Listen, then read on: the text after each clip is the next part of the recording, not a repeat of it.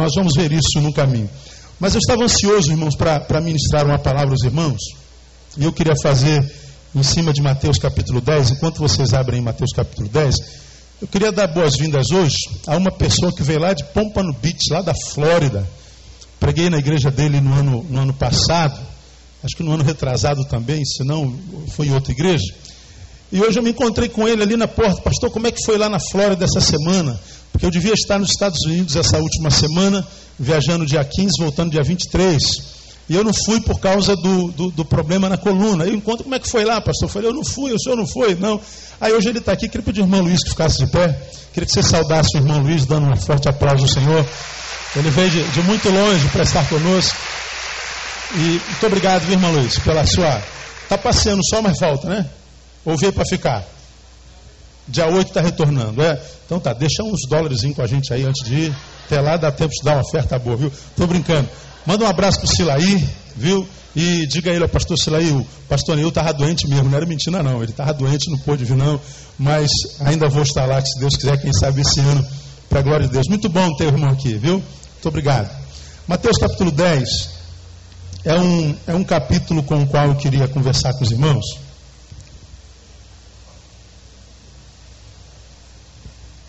Meu peso de coisa já comeram de novo, não está aqui?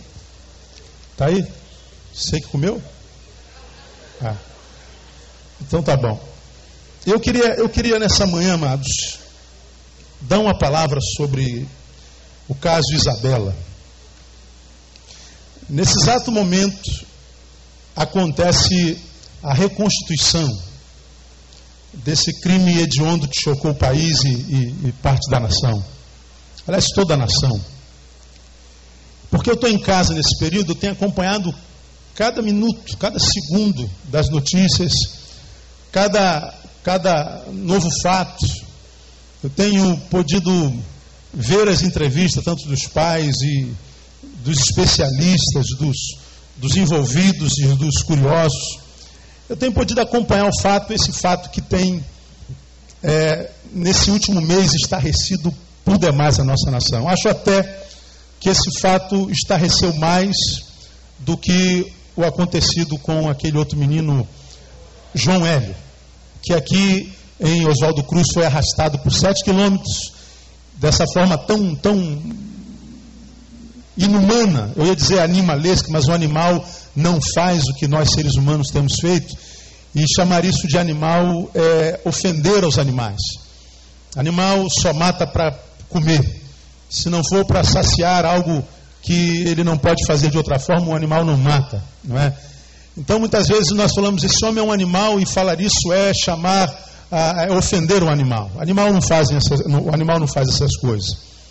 Eu acho que esse acontecido falou mais alto, foi mais fundo dentro de nós, na nossa alma, no nosso ser, do que qualquer outro acontecido na história desse país. Eu faço 42 anos daqui a algum pouco tempo e não me lembro de ter acompanhado um caso que tenha chocado tanto a nação como o caso Isabela. E dentre nós, ou dentro de alguns de vocês, paira a dúvida: será que foi? Foram os pais mesmo que fizeram isso? Ah, eu não acredito que tenha sido. Não, eu não tenho dúvida. Não foi sim, não, não foi. Ah, é assunto de todo canto, é assunto de, de, de, de porta de bar, é assunto de, mesa de almoço entre é, depois do almoço na, na, fábrica, é assunto nos corredores da igreja, no MSN, no Orkut, onde se vai, discute-se o feito. Cada um tem a sua opinião. Eu, particularmente, não tenho a menor dúvida de que tenha sido os pais que fizeram aquilo. Não vou entrar no mérito da questão. Estou falando a opinião do Neil. Eu não posso afirmar, mas acompanhando, vendo, discernindo com o meu próprio discernimento, eu não tenho dúvida de que foram os pais que mataram aquela menina. Claro que eu admito a hipótese do engano, não sou Deus. Mas eu queria fazer uma análise bem rápida do acontecido e aproveitar para aprender um pouco, para compartilhar algum, algum, algum ensinamento que a gente tira do, do fenômeno, do acontecido, porque realmente é muito traumático. E da onde a gente vai tirar isso? Porque o, o, o exemplo não vem do acontecido, mas da palavra que tem a ver com o acontecido. E vem de Mateus capítulo 10. Mateus capítulo 10 registra o envio dos doze. Jesus chamou os doze discípulos e em Mateus capítulo 10 os envia. Jesus os comissiona. Jesus ah, lhes manda cumprir a missão. Apresenta-lhes a missão e diz: ide, cumpram a missão. E nesse ide, nessa ordenança de cumprimento da missão, Jesus fala a respeito da beligerância da missão. Ele fala sobre o aspecto guerreiro, de guerra, de luta, beligerante da missão. E a gente vê isso onde? Quando eles, ele envia os apóstolos, ide. Ele diz que essa missão, esse ir, obedecer esse, esse envio, traria para eles algumas consequências em função do aspecto beligerante da missão e para aqueles para quem nós iríamos pregar e para quem fomos chamados a pregar. E entre essas é, perspectivas e aspectos beligerantes da missão, nós vemos o que está escrito no versículo 16 do capítulo 10. Veja lá. Eis que vos envio como que leiam? Ovelhas ao meio de quê? De lobos. Portanto, sede prudentes como as serpentes, simples como as pombas. Acautelai-vos dos homens, porque eles vos entregarão aos sinédrios, vos açoitarão nas sinagogas, e por minha causa sereis levados à presença dos governadores e dos reis, para lhes servir de testemunhos a eles e aos gentios. Veja o 22. E sereis odiados de todos por causa do meu nome, mas aquele que perseverar, perseverar até o fim, esse será o que, igreja? Salvos. Então Jesus está dizendo assim: ó, eu quero que vocês cumpram a missão, mas eu quero mostrar o aspecto beligerante dessa missão. Vocês são enviados como ovelhas no meio de lobos. Então vocês serão minorias e vocês serão os mais fracos. Eu estou enviando a presa no meio dos predadores. Eu estou enviando vocês não como lobo no meio das ovelhas, não como poderosos no meio de gente fraca, não. Estou enviando vocês na qualidade de minoria, de gente fraca, no meio de gente poderosa, no meio de predadores, de gente que pode trucidar vocês. Vocês serão odiados, vocês serão traídos, vocês serão açoitados, vocês não conhecerão amor sempre no caminho. Vocês passarão por momentos difíceis, momentos ruins. E eu acho que os apóstolos teriam ah, o direito de pensar, pô, o senhor está então mandando a gente para uma furada danada. Sim, depende do ponto de vista do qual vocês olham. Porque se vocês olharem na perspectiva humana tão somente, e analisarem tão somente a perspectiva da recompensa no campo do ter, vocês estão sendo enviados para uma furada. Não vão. Vocês têm o direito de não ir. Mas caso assumam um compromisso de ir, em outro canto, Jesus diz assim: aquele que colocou a mão no arado não pode mais o quê? Voltar atrás. Então, antes de ir, eu estou enviando vocês. Vocês são lançados como carne fácil no meio de leões. Vocês serão alimentos no meio de gente faminta. Vocês serão minoria. Ele fala sobre o aspecto beligerante da missão. Né? E, e a maioria desses versículos falam das lutas advindas do compromisso do índice. Fala dos embates no caminho. Senhor, eu obedeço o teu chamamento, eu vou. Então saiba que enquanto você vai, você vai passar por embates no caminho. A trilha será sinuosa, será dolorosa, será é, muito traumática. Mas, quando nós lemos o versículo 21, por exemplo, e o versículo 36, vamos ler. Ele diz assim, no 21, um irmão entregará à morte a quem? Ao seu irmão. E um pai entregará a morte a quem? Ao seu filho. E filhos se levantarão contra os pais e os matarão.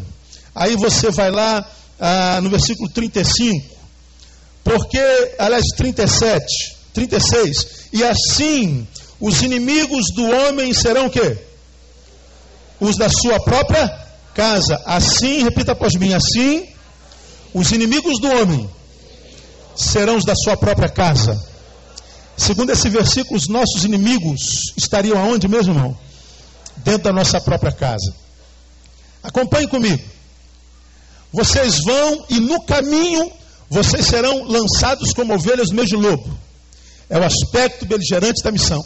No caminho, do lado de fora, vocês terão embates terríveis, violentos, vocês serão traídos, serão amaldiçoados, serão a, a, a, alvo de toda sorte de malignidade. Mas, quando a gente chega no versículo 21 e analisa o 36, esses versículos falam da agudeza, da dor. Fala no momento em que a dor se torna mais aguda. É quando a dor é produzida não pelos os adversários do caminho do lado de fora, mas diz que a dor é produzida não mais no caminho, mas no lugar onde nós somos, em casa. Nos outros versículos diz Neil, quando você sair de casa para ir pregar o evangelho, você vai ser alvo de dor e de violência. Bom, eu estou do lado de fora. Mas quando eu estou no caminho e sou alvo de coisas ruins, se não faleço nesses embates e ataques, eu tenho onde me refugiar. Eu volto para casa, para casa e em casa é o lugar do meu descanso. A minha casa é o lugar onde eu recobro as forças. Minha casa é o lugar onde eu renovo minhas baterias. A minha casa é o lugar onde eu repouso da guerra que eu desenvolvi naquele dia, naquela semana, naquele mês, na minha vida, do lado de fora. Mas esse texto diz que essa guerra, ela se torna mais aguda, porque você vai sofrer do lado de fora, e aquele lugar que deveria ser o lugar do descanso, agora não mais é lugar de descanso, ali também você terá e verá suscitados inimigos. Esse texto fala, portanto, irmãos, que nós chegaríamos num tempo da vida em que nós teríamos luta, luta, luta e teríamos quase nenhum descanso, porque nem no lugar do descanso, que é a nossa casa, nós teríamos mais descanso. Ali haveriam alguns de nossos inimigos. Vocês estão entendendo até aqui, sim ou não? Do que, que esse texto está falando, portanto? Está falando que nós, enquanto humanidade, caminharíamos para uma qualidade de vida tão terrível que nós chegaríamos às raias da insuportabilidade. Esse texto fala que no tempo próximo do fim, nós não teríamos descanso mais em lugar algum.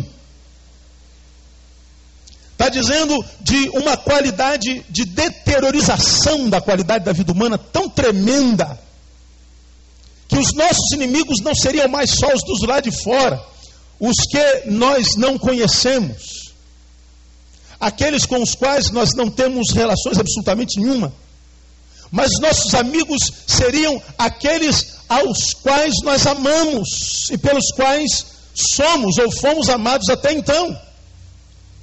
Os nossos inimigos evoluiriam numa perspectiva tão profunda que eles conseguiriam é, se tornar aqueles que nos fazem mal, ainda que sejam os nossos progenitores, os nossos irmãos. Um irmão que é entregará é o outro à morte. Aí, o que é o pai entregará o seu filho. O filho se levantará contra seu pai. E os inimigos da sua casa serão, os inimigos se levantarão de dentro da sua própria casa. Quando eu vejo esse acontecido da Isabela, eu fico analisando, irmão, o enredo, que é o que essa reconstituição faz hoje. As provas são irrefutáveis. Não há como refutar. A menina veio sendo machucada desde o carro, aliás, antes do carro, o sangue dela está lá. Ela veio sendo maltratada. E a ideia que se dá, porque a gente só está no campo da ideia, porque nós não podemos dizer foi Fulano Beltrano. Não tem como. Mas quando a gente é, se permite tomar uma, uma, uma decisão em, em cima das provas, A gente tenta imaginar, imaginemos nós, com uma, é, eu com 1,86m, 87 com uma filha na mão, sangrando com uma fralda na, na, na cabeça, subindo, colocando-a na cama enquanto eu corto a rede e jogo a minha filha do sexto andar de um prédio, quem sabe tomado pelo desespero de ter se excedido na disciplina, porque a ideia foi que ela foi é, estrangulada e ela teve uma parada cardíaca e talvez eles tenham ficado desesperados. Falei, meu Deus, nós matamos a menina, temos que cavar um jeito de simular um acidente, uma tragédia, mas que nos livre dessa culpa. E a menina foi despencada até o vigésimo andar. Imaginemos que isso tenha sido verdade. Tentemos nos colocar na, no lugar de um pai, de uma madrasta, que se autoprotegem e que se protegem um ao outro. Atrás do corpo de uma menina de seis anos que não teve tempo de se defender e não teve como. É o cúmulo da barbárie é o ápice da degradação da relação humana e da relação familiar. Diante desse crime, um pai que abusa sexualmente da filha da mesma idade é quase um santo. Diante da gravidade desse acontecido, que cuja menina foi lançada do quarto do menino, porque embaixo era grama, talvez não do quarto dela, porque embaixo era granito. Então, quando se viu lá embaixo, se eu jogo granito, arrebenta o corpo todo. Na grama, os danos são menores. Não que houvesse a possibilidade da sobrevivência, mas é porque os danos ao corpo, depois visíveis, seriam menores. Se a gente tenta entrar no corpo do homem desse, fazer uma possessão ideológica, a gente fica tentando imaginar o que leva um ser humano a fazer isso. E não só fazer, negar o feito e se protegerem mutuamente para que o castigo seja menor. Seja menor. Bom, se a luta no caminho do lado de fora e a luta em casa do lado de dentro, não há descanso. A vida se torna impossível. E é por isso que nós temos, amados, que, como nunca em tempo algum, temos que aprender a desenvolver a capacidade de leitura do nosso tempo presente, da nossa geração. Temos que desenvolver de forma sábia, de forma espiritual, de forma transcendente, conseguir fazer uma leitura do nosso tempo presente, tentar ver e ler além daquilo que os nossos olhos biológicos possam ver e enxergar. Nós precisamos, à luz da palavra de Deus e pelo saber espiritual, olhar para o que acontece ao nosso redor e aprender a ler o que é está acontecendo, porque nós estamos, irmãos, num processo de involução humana. Eu já falei sobre isso aqui alguns anos atrás. A humanidade vive um processo de evolução tecnológica. Hoje você pode pegar o teu celular e conversar com a, a, a tua teu amigo, tua mãe, teu parente, seja lá quem for, olhando para ele pelo visor. Cada dia a tecnologia evolui, a gente ficamos, nós ficamos assustados com o que o ser humano pode produzir enquanto tecnologia. Mas ao mesmo tempo que nós desenvolvemos essa capacidade tecnológica, nós vemos a humanidade evoluindo. Nós estamos regredindo ao tempo da barbárie, ao tempo da morte pela morte, ao tempo da violência pela violência. Semana nós vimos no Orkut meninas que estavam num apartamento e chamaram uma colega. Quando a coleguinha de 15 anos entrou, elas espancaram a menina até quase a morte. E uma estava filmando. E foram todas levadas para a delegacia. Por que fizeram isso? É porque a gente queria ficar famosa e entrar no Orkut. Espancaram a menina até quase a morte. Nós estamos vendo pai vendendo filhos. Nós estamos vendo coisas bárbaras acontecendo, e eu não acredito que não há ser humano nesse país que não fique surtado, apavorado com o que tem acontecido nesse tempo que se chama hoje. E a gente vê que cada dia que passa, uma barbárie maior vai acontecendo. Então o Senhor está dizendo assim: olha, vocês estão vendo o que está acontecendo ao lado de vocês? Vocês estão vendo o que está acontecendo já não só do lado de fora, onde vocês trabalham, onde vocês fazem as coisas. Vocês estão vendo que o que vocês estão vivendo lá de fora, agora estão vivendo lá de dentro. Alguns de vocês passam por problemas graves e agudos na família. 90% dos problemas emocionais que o ser humano vive são produzidos dentro de casa. Somos vítimas da nossa casa, da nossa família. A família que até então era a célula máter da sociedade, agora essa mesma família é a matriz de todos os males. Agora, pastor, o que, que esse saber deve gerar em nós? É sobre isso que eu queria conversar com vocês. Parece que nós não temos como conter a evolução da barbárie. Parece que a gente não pode conter essa involução humana, essa violência pela, pela violência, essa ganância desenfreada do diabo que acomete o coração de todos os homens, essa, essa total desvalorização da vida do próximo, esse hedonismo desgraçado, tudo em nome do prazer, tudo em nome do sentir, essa promoção do corpo no veículo de promoção social. Promovemos-nos pelo corpo, nosso corpo é uma fonte de lucro financeiro. Essa desumanização da humanidade, esse estado de barbárie, e a gente sabe que é daqui para pior. A Bíblia diz que nos últimos tempos seriam penosos. Está lá em 2 Timóteo capítulo 3, porque os homens seriam amantes de si mesmos. Então, nós estamos vendo o que, que está acontecendo, amado. Nós estamos vendo o que está acontecendo do nosso lado, na nossa frente, atrás de nós, agora dentro da nossa casa. Eu fico imaginando os vizinhos daquele apartamento. Nunca o vizinho do lado poderia imaginar que uma catástrofe dessa aconteceria na casa do lado. Nunca aquela família dos Nardoni poderia imaginar que uma catástrofe dessa aconteceria na casa deles. E nós vemos lá onde está o cadáver, os abutres, que é o povo preconizando justiça, requerendo justiça, mas que só aparecem na frente do apartamento dos réus quando uma câmera de televisão aparece. Nós vivemos o tempo da barbárie. Nós estamos vivendo, irmãos, caminhando para um tempo impraticável de vida civilizada. E aí, se isso é uma realidade diante de nós, que devemos nós fazer? Desenvolver a capacidade de ler o nosso tempo, de entender a nossa geração e ler o nosso tempo, entender a nossa geração, para que simplesmente nós possamos sobreviver a ela, sobreviver de forma saudável.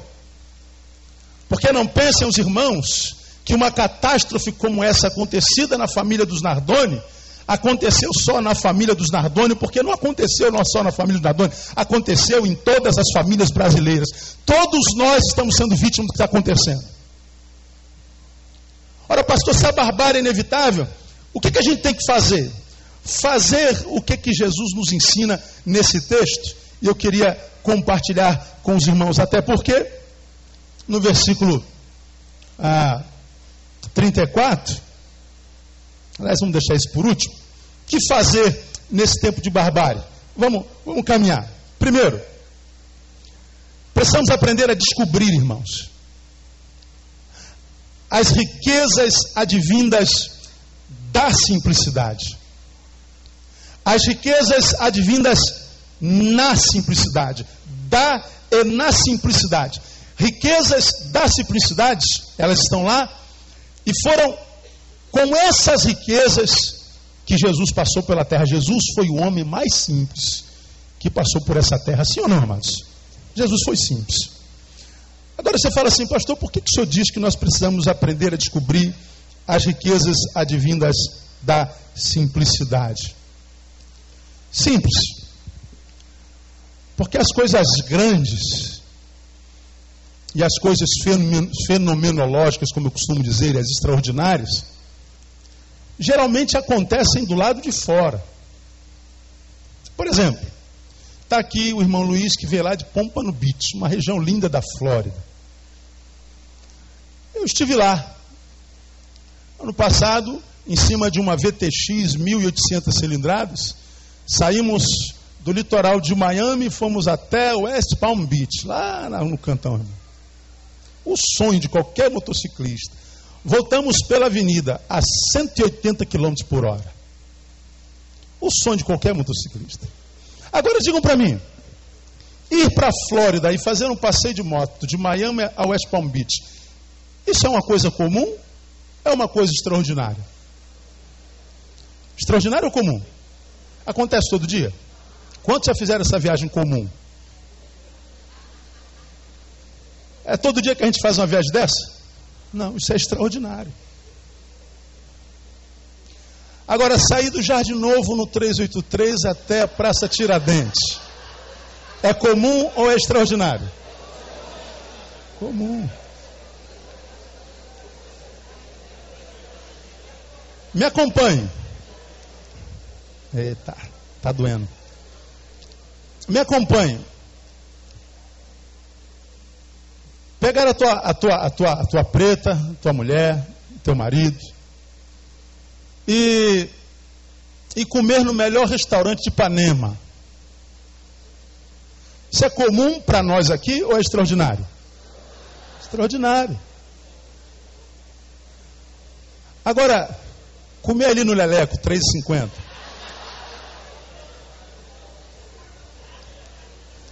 É comum para uns, também extraordinário. Não é? a gente comprar um carro zero e trocar esse carro todo ano, isso é comum ou extraordinário? Extraordinário. Mas caminhar a pé, da casa para a igreja, da casa para o mercado, isso é comum ou extraordinário? Comum. O que que eu estou falando aqui nesse texto? Nós precisamos aprender questão de manutenção de qualidade de vida. Porque viver hoje é difícil. Mas manter a qualidade de vida é mais difícil ainda. Porque você sabe, já aprendeu que o diabo veio para matar, roubar e destruir. E nós aprendemos que ele mata sem tirar a existência. Ele mata o homem e deixa ele existindo. Isso é roubar a qualidade de vida. Ele não vive, ele existe. Acordar é um feito que é produto da natureza. Ah, infelizmente, tem que acordar, mas se eu pudesse não acordar, seria muito bom, porque a minha vida é uma desgraça, minha vida é uma tristeza, minha vida não tem mais sentido. Ele vai existindo uma vida sem sentido, uma vida sem sabor, uma vida cinza, uma vida sem cor, uma vida sem flor, uma, uma existência lúgubre, sem graça.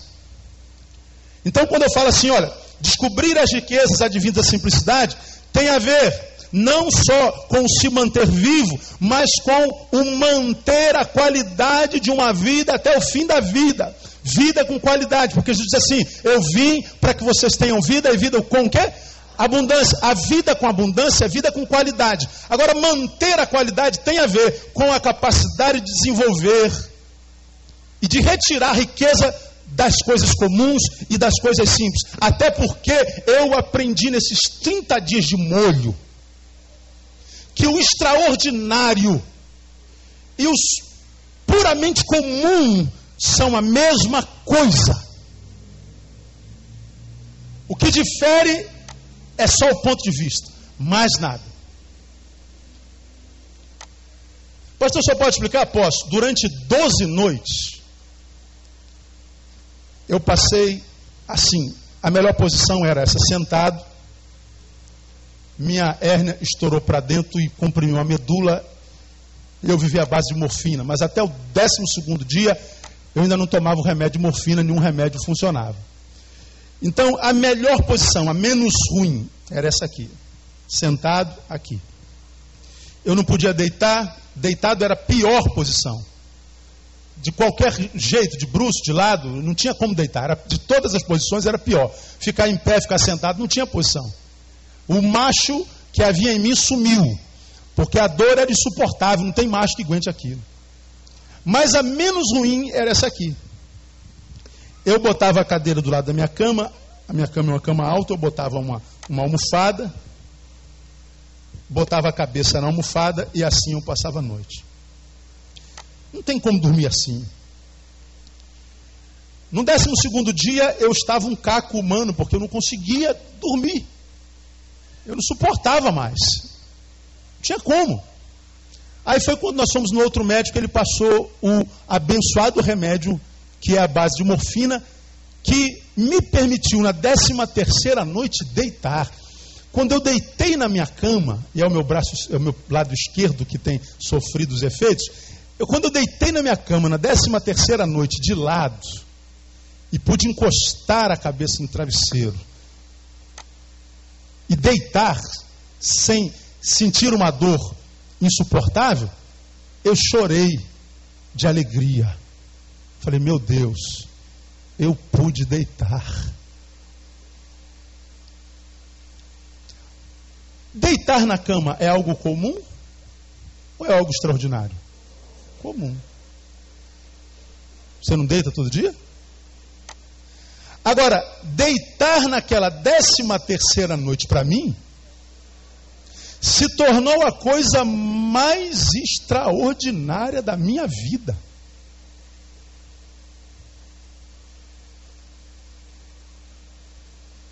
O sujeito sofre um acidente, esmaga as pernas e passa seis meses numa cadeira de roda fazendo fisioterapia. Depois de seis meses, o médico diz assim: agora você pode ficar em pé, vê se você consegue. Depois de seis meses, ele fica em pé.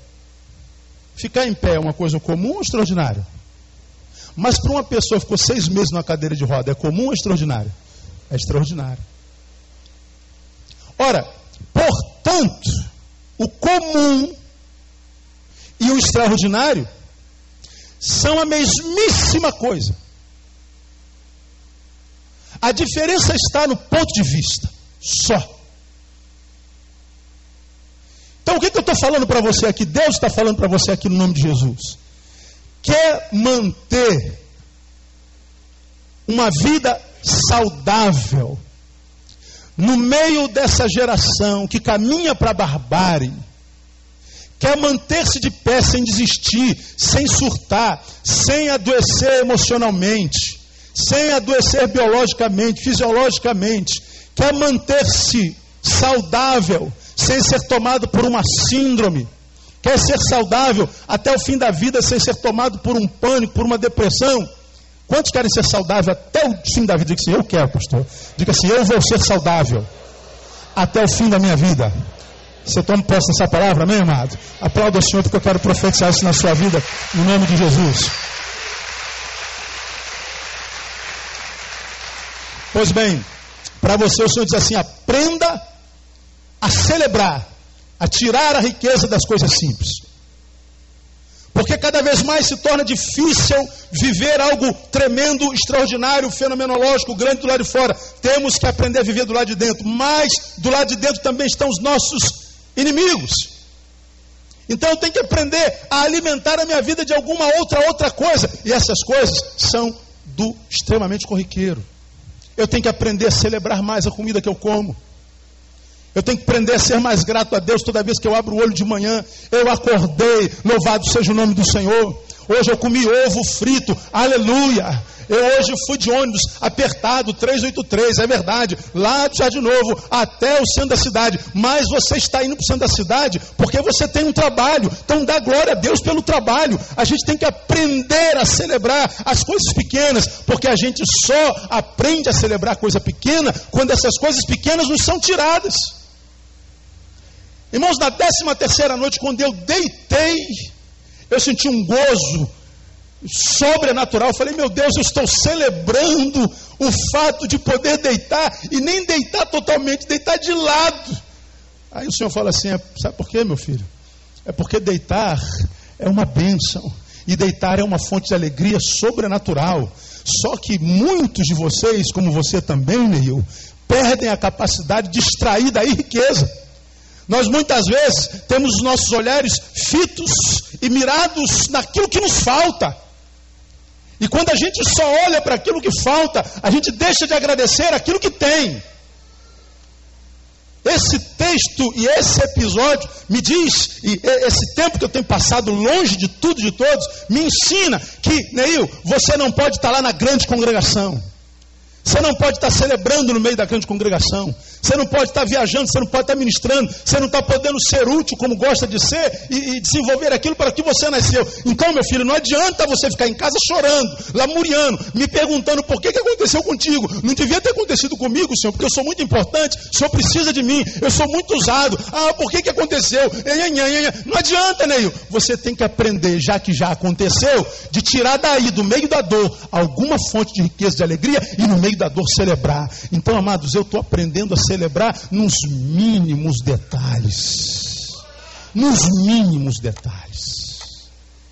Lembra que eu falei que eu estava curtindo cuidar do meu jardim? Não estou podendo cuidar do meu jardim. Toda manhã eu ia lá, tirava um lixinho aqui, um matinho dali. Eu fiquei um tempo sempre, só, só podendo olhar. O que, que eu faço isso quando eu vou lá para frente? Fico olhando. E veja a beleza da Iquissória, do brasileirinho, da grama, do cafezinho, do não sei de quê, do girassol, da azaleia. E eu fico vendo aquilo, falando, Senhor, eu não estou podendo com os meus braços me alegrar com elas, mas eu tenho olhos que podem contemplá-las. Você já agradeceu a Deus porque você pode enxergar? Você lembra a última vez que você agradeceu a Deus porque você pode ouvir? Você se lembra de ter agradecido a Deus a última vez porque você pode andar, porque você pode correr, porque você pode, meu irmão, fazer xixi em pé? Você já agradeceu a Deus porque pode fazer cocô sentado na sua privada? Ah, pastor, que é isso? Quantos já usaram comadre aqui na vida alguma vez? Então vocês sabem o que eu estou falando.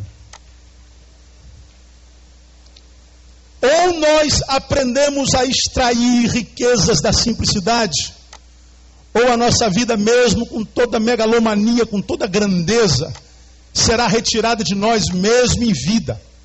Nós precisamos aprender a celebrar as coisas simples da vida. Precisamos aprender a viver uma vida de simplicidade como Jesus viveu. E isso tem sido cada vez mais difícil no tempo que se chama hoje, porque as próprias igrejas do Senhor têm vendido a imagem de que se nós somos de Deus, nós temos que ser ricos.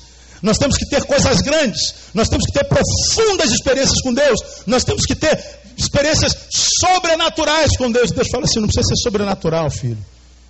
Pode ser experiência natural desde que você entenda que aquela naturalidade pode ser vivida de forma sobrenatural. Descubra as riquezas advindas da simplicidade. Segundo, não se esqueça do caráter passageiro das coisas que dizemos possuir na terra. Não se esqueça do caráter passageiro das coisas que dizemos possuir na terra, mesmo das mais importantes, como família. No 21, nós lemos lá: Um irmão entregará a morte a seu irmão, e um pai entregará a morte a seu filho, e filhos se levantarão contra os pais e os matarão. No 36, e assim os inimigos dos homens serão os da sua própria casa. Agora, no 35, nós vemos assim: Jesus falando, porque eu vim pôr em dissensão o homem contra quem? Contra seu pai, e a filha contra a sua, e a nora contra a sua sogra. Assim os inimigos do homem serão os da sua própria casa. Aí alguém me perguntaria, pastor, Jesus está dizendo que ele veio pôr a família em crise? Ele está dizendo aí literalmente, porque eu vim por intercessão. Então, o ministério de Jesus é acabar com a família Barreto. Como é que a gente explica isso aqui para a gente ver? Jesus está falando a doze que foram enviados para pregar a sua palavra. E ele está dizendo: quando vocês pregarem o meu nome, e o meu nome for introduzido e aceito na família, alguns da família que diziam amá-los, por causa do meu nome e da sua nova fé, vão odiar vocês. Quem é que já não viveu isso aqui na vida? Quantos aqui não foram abandonados pela família? Não verbalmente, mas a, a frequência à casa reduziu, o tratamento mudou, Jesus está dizendo, portanto, que é possível que o nome dele desagregue. Ele está dizendo que é possível que por causa dele, que é a fonte de toda bênção e abençoador de todas as coisas, nós possamos experimentar dores como quem está sendo amaldiçoado. E ele está dizendo assim: olha, nem toda dor é produto de maldição, é pelo contrário, é produto da bendição. Ele está dizendo que a bênção de Deus em nós pode gerar dor até dentro da própria casa. O nome dele introduzido, a fé introduzida, a mudança, o novo nascimento pode produzir dor. Então, o que, que ele está dizendo aqui? Que até a família, o que nós mais prezamos na vida, que é o que nós temos mais precioso na nossa vida, pode ser passageiro. E é o que nós vemos no caso da família Nardoni. Gente, quantos aqui são pais ou mãe? Levanta a mão quem tem filho aí. A maioria de nós. Quantos de vocês se lembram quando seu primeiro filho nasceu? Você se lembra o que você sentiu? Quantos se lembram?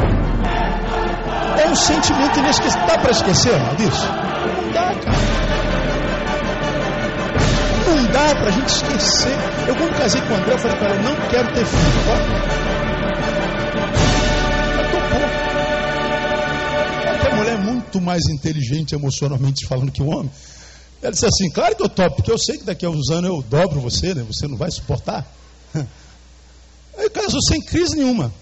Eu não queria filho, mas não tem jeito com criança, eu não tenho paciência com criança, acho que eu, eu não, não, não, eu não tenho dinâmica com criança tal. Aí depois de quatro anos, já tínhamos namorado tudo que namorar, viajar tudo tinha que viajar, estudar tudo tinha que estudar, já tínhamos curtido a vida a dois, curtimos o casamento à beça.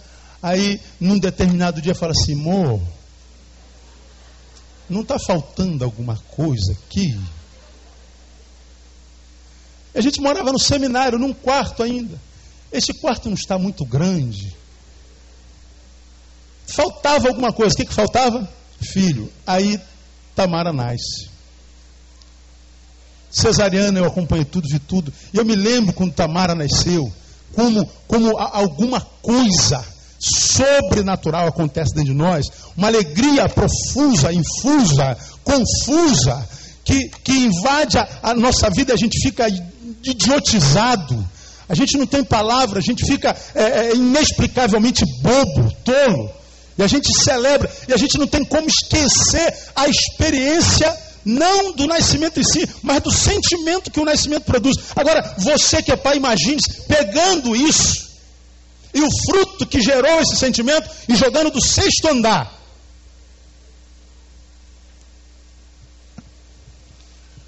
Inadmissível, mas esse episódio vem nos ensinar que tudo que nós temos ou pensamos ter é de cunho passageiro, portanto, nós não podemos colocar ali a fonte da nossa alegria. Nossa fonte precisa ser o Senhor.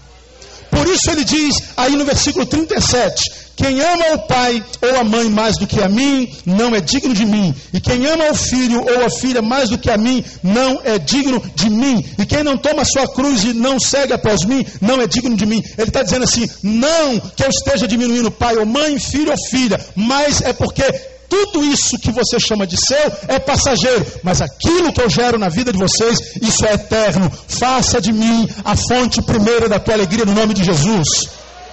Porque, amados, aquela que era a fonte da maior alegria naquela família, agora é a fonte da maior desgraça. E uma família pode ser bênção na nossa vida, como pode ser maldição.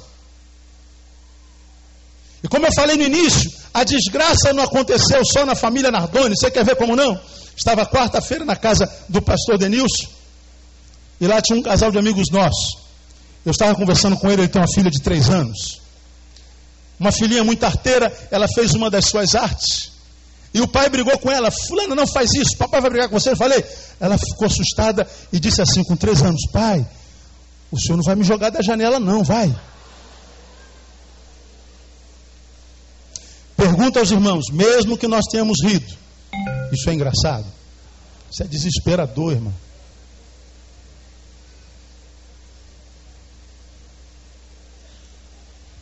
Pensa comigo. Eu sou a menina. Denilson é o pai. Pai, você não vai me jogar da janela, não, vai. Analise esse fato comigo.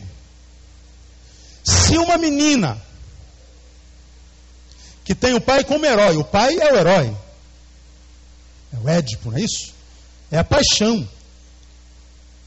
E é muito natural que a filha se apaixone pelo pai e o pai pela filha, o menino pela mãe, a mãe pelo menino. Todo mundo sabe disso, amém ou amém? Normal. Até porque é uma relação natural. Só para você pensar na cama. Por que, que existe essa, essa paixão, essa cumplicidade entre o sexo oposto? Primeiro, porque o sexo oposto se atrai. Não é? Segundo, porque a relação da filha com a mãe é relação de mulher com mulher. E uma relação de mulher com mulher é uma relação homo. Quando um bebê mama no seio da mãe, é uma mulher mamando numa mulher. É antinatural. falando sexualmente falando. Claro que é muito natural um, um, bebê mamar no seio da mãe, seja ele de que sexo for. Só existem dois. Agora, quando uma menina mama numa mãe, é uma relação homo. E quando o um menino mama no peito de uma mãe, é uma relação hétero. Homens mamam no seio das mulheres. Não aqui, aqui é uma benção, né? Tal. É natural. E quando o casal vive uma vida sexual saudável, ele faz isso até mesmo depois que deixa a, infância, a infância, não é? Quantos homens aqui mamam no seio da, da esposa aí? Não interessa nenhum de nós, né? Não interessa nenhum de nós. Agora, Quantas filhas depois do desmame mamam no seio da mãe aí? Não. Então a relação mãe e pai é muito mais profunda. Porque não é só de mãe, de filha e pai, mas é de macho e fêmea. É maior do que a relação da filha para mãe, porque é uma relação filial, mas não é relação de fêmea para macho. É diminuta. Agora, me acompanhe, para vocês não escandalizarem demais comigo. Quando uma menina que olha para aquele que é o seu herói, primeiro, progenitor, primeiro, seu herói, segundo, é o seu sexo oposto, terceiro, portanto, uma relação extremamente profunda, e diz assim: pai, você não vai me jogar da janela, não, vai. O que que isso conota um tótum de pronto. Primeiro, a admissão da hipótese de que o pai possa jogá-la da janela. Uma hipótese que nunca passou pela cabeça daquela menina de três anos até o dia em que o homem jogou a menina lá embaixo. Ela nunca imaginaria que papai pudesse me jogar pela janela se papai não tivesse jogado aquela menina pela janela. De modo que papai ter jogado Isabela pela janela desconstrói a visão que outras Isabelas da vida têm de seus pais. A confiança diminui, a entrega é com maior desconfiança. Não foi só Isabela que morreu. Morreram partes de nós pais na confiança de nossos filhos, consciente ou inconscientemente. Nunca uma criança poderia imaginar que um pai seria capaz de lançá-la de uma janela, seja ela do décimo, do sexto ou do primeiro andar. Mas agora, quando nós vemos a menina falando assim, papai, porque ela já estava sendo punida pela arte. Ela disse: senhor não vai me jogar da janela, não vai. Ou seja, o senhor não vai agravar essa punição, não vai. E quando ela diz: senhor não vai me jogar, não, ela está dizendo assim: Porque pais jogam filhas pela janela. Eu vi o moço lá jogando a filha dele, então o senhor também pode me jogar. Isso é uma desconstrução de relação. Aí você pensa: Isso é simples, irmão. Isso é uma desgraça.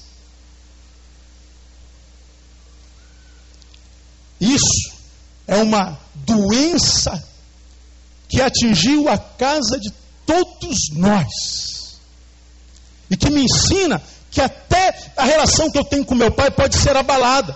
Como dessa criança com o pai foi abalada em parte. E aí, muitas vezes, nós temos relações, sejam familiares, seja de namorados, seja de noivos, seja de amizades, seja com trabalho, e por causa dessas relações, nós vamos abrindo mão da coisa principal que é o reino de Deus. Por causa da namorada, por causa do, do, do casamento, por causa do teu trabalho, por causa seja lá do que for que gera algum conforto, alguma paz, alguma alegria na tua vida no tempo que se chama hoje, você larga a comunhão com Deus, a comunhão com a fé, a comunhão com o eterno, a comunhão com o espiritual, com o sobrenatural, e o que sobra geralmente é decepção, frustração. E o Senhor está dizendo assim: olha, já que nós estamos vendo que estamos caminhando para a barbárie, não nos esqueçamos do caráter passageiro das coisas que dizemos possuir na terra, mesmo das mais importantes, como família. Amado, não tire o foco da pessoa de Jesus. Porque foi ele quem disse: busca primeiro o que? O reino de Deus. E todas as outras coisas serão o que? Acrescentadas. Busca primeiro o que? O reino. Então repita após mim: a coisa principal é fazer da coisa principal a coisa principal. Vamos juntos essa frase toda? Vamos lá? A coisa principal é fazer da coisa principal a coisa principal. O que é a coisa principal? Intimidade com Deus, irmão. Porque nós estamos caminhando para o tempo da barbárie. Só não vê quem não quer. Irmão. Termino. Primeiro, descubra as riquezas advindas da simplicidade. Porque as coisas extraordinárias vão ficar cada vez mais raras na nossa vida. Não esqueça do caráter passageiro das coisas que você possui. Por último, não perca o foco da obra de Jesus. Não perca o foco da obra, da missão de Jesus. E qual é a missão? Qual é o foco da obra de Jesus? Versículo 34, que eu termino. O que, que está escrito aí? Leia comigo. Não penseis que vim trazer paz à terra. Não vim trazer paz, mas Repita: não penseis que vim trazer paz à terra. Eu não vim trazer paz. Vim trazer espada. Como é que você entende esse versículo aí? Jesus está dizendo, tacitamente: Eu não vim trazer paz.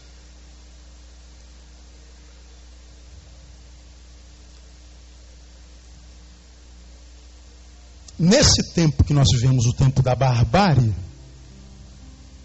da involução humana, vemos que os nossos inimigos podem estar dentro da nossa própria casa.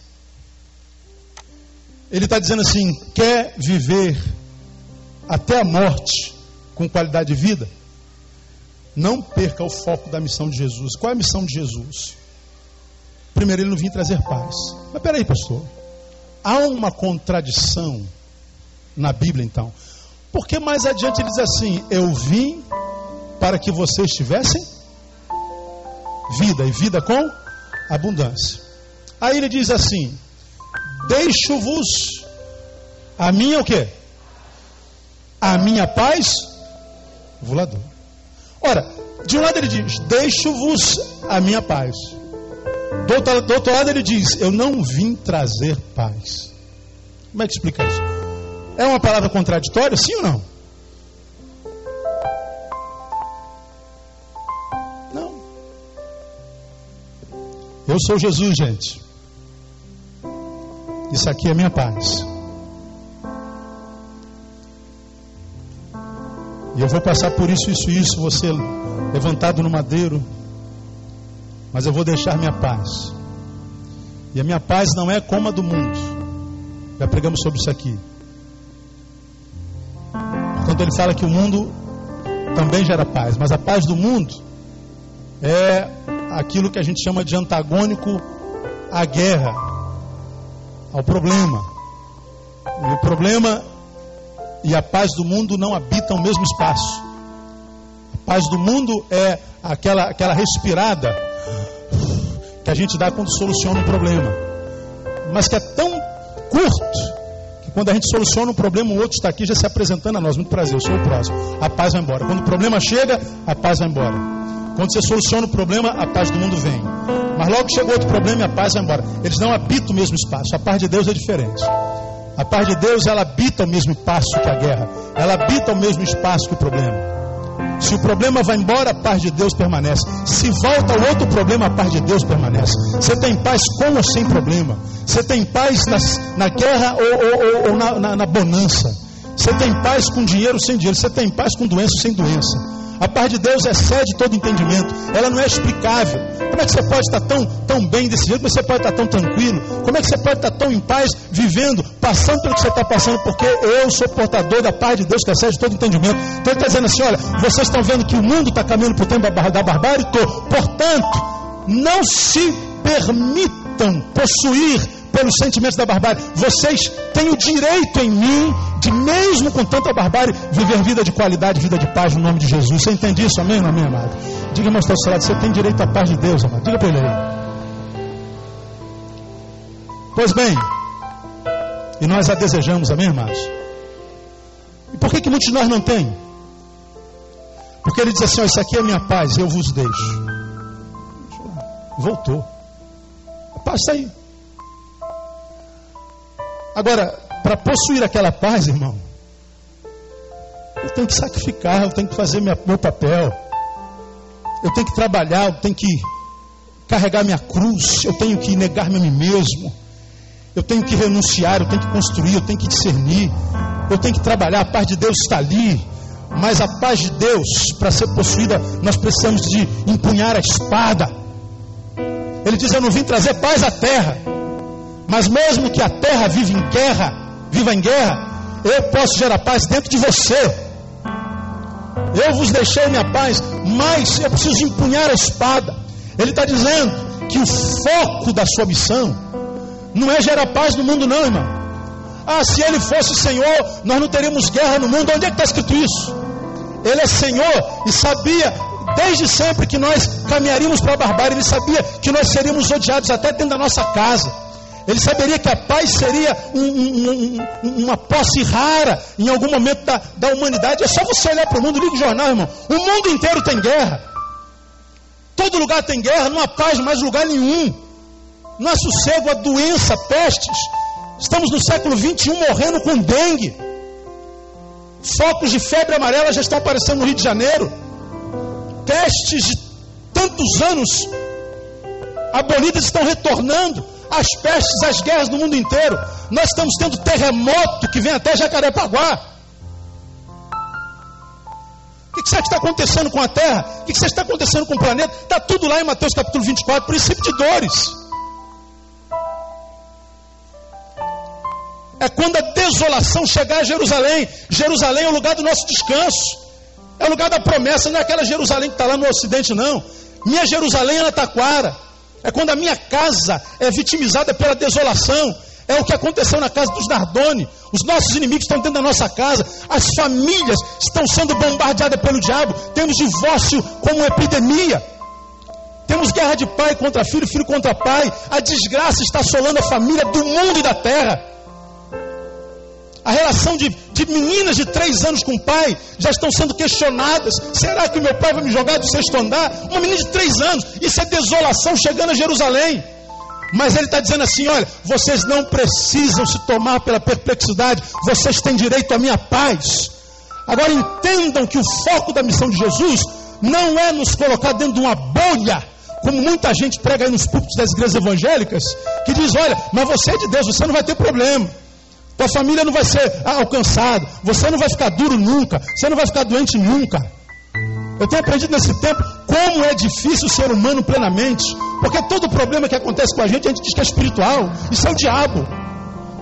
Ah, o diabo tocou no pastor Neil. Ah, isso é alguma coisa. A gente não consegue ser humano plenamente. A gente não consegue dizer simplesmente foi uma hérnia que estourou. Hérnias estouram no corpo de qualquer ser humano. Mas a gente sempre tem que colocar o dedo do diabo, porque a gente não consegue mais ser humano plenamente. Estou falando de mim também.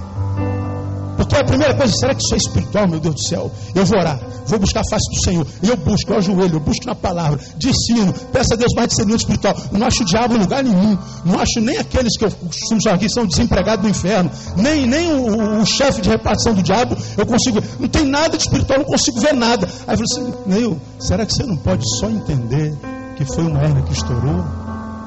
Que foi só um dente que doeu? Que foi só um carro que bateu? que foi só uma topada que se deu? Será que você não pode ser humano plenamente uma vez na sua vida? Como nós temos dificuldade de ser humano plenamente? Espiritualizamos tudo. É porque nós estamos vivendo o tempo do desequilíbrio. Estamos entrando num tempo de loucura. Nós estamos caminhando para tempos inviáveis para a vida, irmão. Pastor, você está querendo gerar temor nos outros? Pelo contrário, eu quero gerar esperança. Porque isso tudo que acontece do lado de fora, às vezes do lado de dentro da nossa casa, Deus está dizendo assim: ó, você pode passar ileso com tudo isso, desde que você entenda que o meu foco não é te colocar dentro de uma bolha e te livrar de toda a dor, não. Você vai sentir dor, no mundo tereis aflição.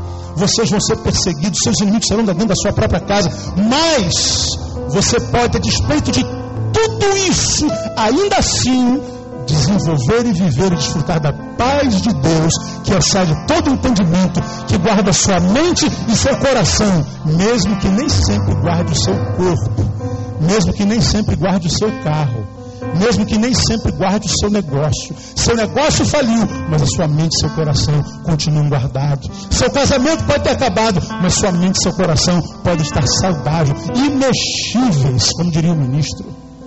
Você pode, no meio da catástrofe, passar ileso, mesmo que você se torne um tetraplégico. Você pode adoecer de câncer sem nunca ter estado doente um só segundo na sua alma e no seu ser. Foi o que aconteceu com Jó. Satanás toca em tudo que ele tem, só não toca no que ele é.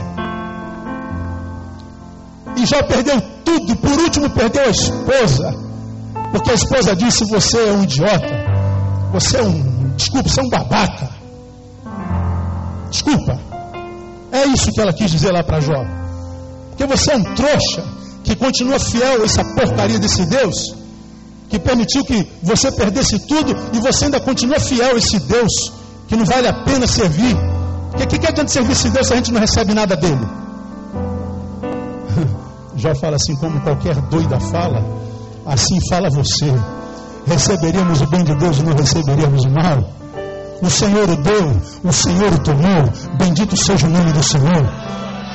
Paulo está falando assim: olha, mulher, doente aqui nessa relação, nossa, não sou eu, é você. Porque Satanás tocou na minha carne, mas não tocou na minha alma. Agora ele não precisou nem tocar na tua, na tua carne para ter tocado na tua alma. Quantos crentes, irmãos? Dente dói blasfema de Deus. Magoei. Estou chateado com o pastor. Vai te tratar, irmão. Vai se danar, pô. Vai crescer, pô. Estou magoado com a professora da IBD. Estou aborrecido com aquela igreja. E fica mentindo para si. Uma síndrome de infância que não cura nunca e está sempre cobrando os outros, como eu falo, sempre migalhas da atenção. E o Senhor está dizendo assim: olha, se você não consegue sobreviver uma mágoa, espere para você ver o que, que vem na humanidade ainda pelos dias que vem por aí. Pais já estão jogando filhas pela janela. Estamos vivendo o tempo da barbárie, mas o Senhor está dizendo assim: olha, se você não tirar o foco da obra de Jesus, que não é colocar ninguém numa bolha que nos isole da dor, mas é transformar num guerreiro, que nos capacita para qualquer tipo de guerra e que não nos permite entregarmos jamais, porque quem não se entrega vence. Aí nós vamos vencer, irmãos. De modo que, irmão, eu termino minha palavra dizendo a você o seguinte.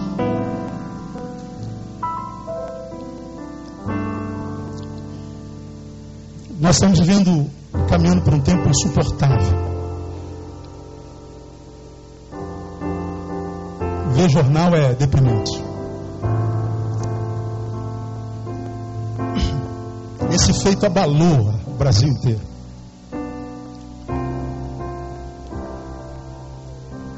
ver a corrupção, a violência, ver o ódio, ver a hipocrisia, ver o que tem acontecido no planeta inteiro, primeiro, segundo, terceiro mundo,